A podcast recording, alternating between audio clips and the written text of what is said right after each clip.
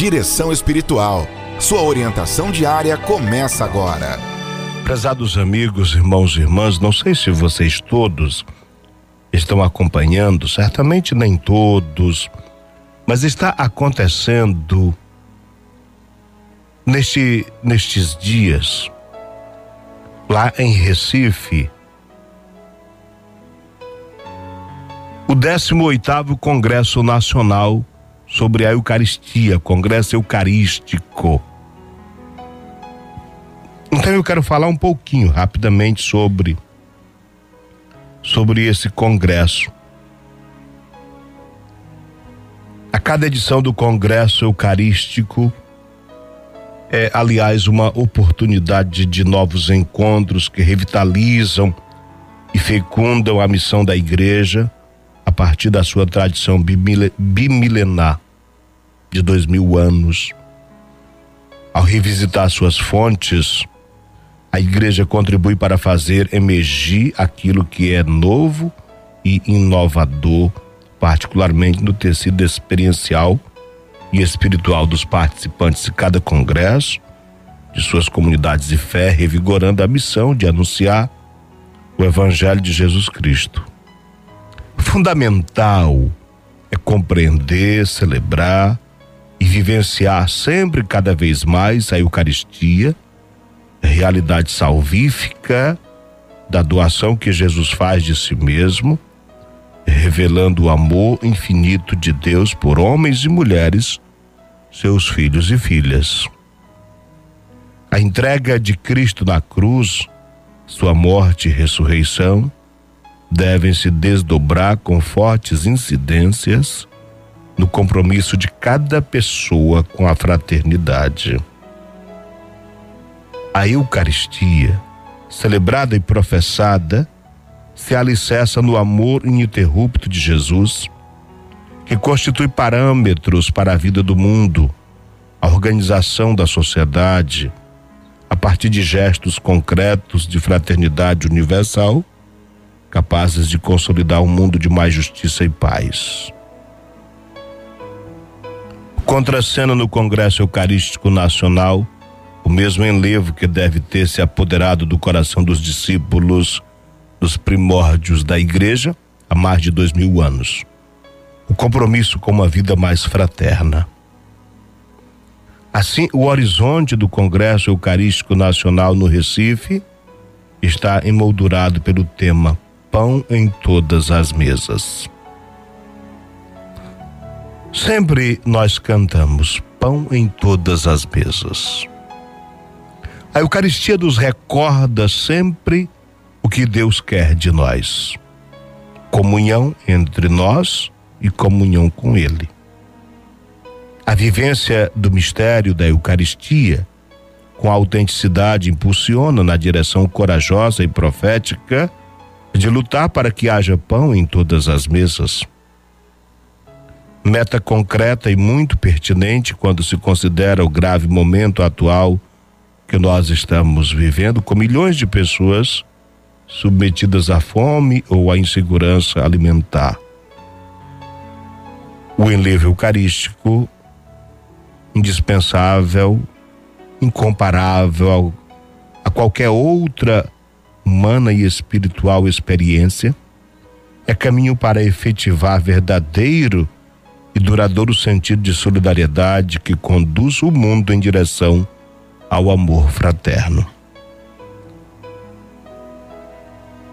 Cada vez que nós temos a oportunidade de participar da Eucaristia, especialmente aos domingos, e quando recebemos o Senhor em comunhão, devemos sempre fazer uma prece de gratidão. Senhor, muito obrigado pelo pão de cada dia que sustenta o meu corpo e obrigado também pelo pão da Eucaristia. E rezar por aqueles que têm o pão de cada dia, mas não têm a Eucaristia. Penso especialmente naquelas comunidades onde não tem a presença de um sacerdote para celebrar. A comunidade se alimenta da palavra, mas lhe falta a experiência da Eucaristia. E as comunidades sentem falta. Também rezar por aqueles que não tem nem a Eucaristia e nem o pão de cada dia. Falta pão na mesa. A Eucaristia, na beleza do seu ritual, é a experiência de um encontro transformador que renova o coração humano ao alimentá-lo com a verdade e nos faz mais sensíveis à dor de quem passa fome. Santo Afonso de Ligório, fundador dos missionários redentoristas, comentava algumas vezes que o Senhor, ao instituir o sacramento da Eucaristia, quis perpetuar a sua presença real, tocante, onde nós podemos recebê-lo no pão, no alimento popular presente em todas as culturas, para que não fosse difícil encontrá-lo. A igreja testemunha, então, que na Eucaristia está o seu centro vital, a partir também da realização de um congresso eucarístico, para anunciar a todos que Deus é amor. Cada dia, sempre e de novo, a igreja se alimenta de Cristo, anunciando que o Mestre se fez alimento de verdade para todos, um dom de Deus. A fé da igreja é essencialmente eucarística.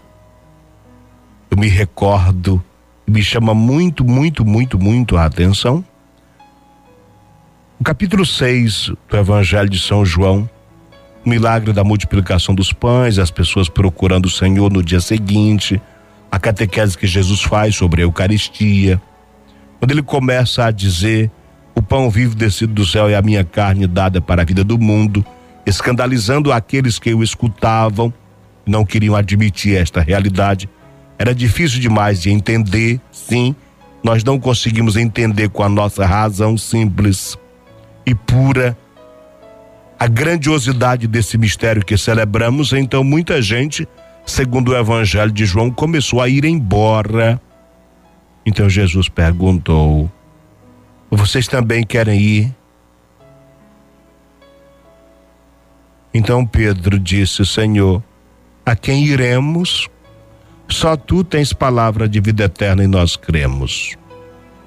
Prezados amigos, irmãos e irmãs, eu digo com eu digo com muita segurança de que quem um dia fez a experiência de comungar de verdade se se sentir tentado aí saiba que o Senhor está perguntando você quer ir? Mas a resposta vai ser aquela de Pedro. A quem iremos Senhor?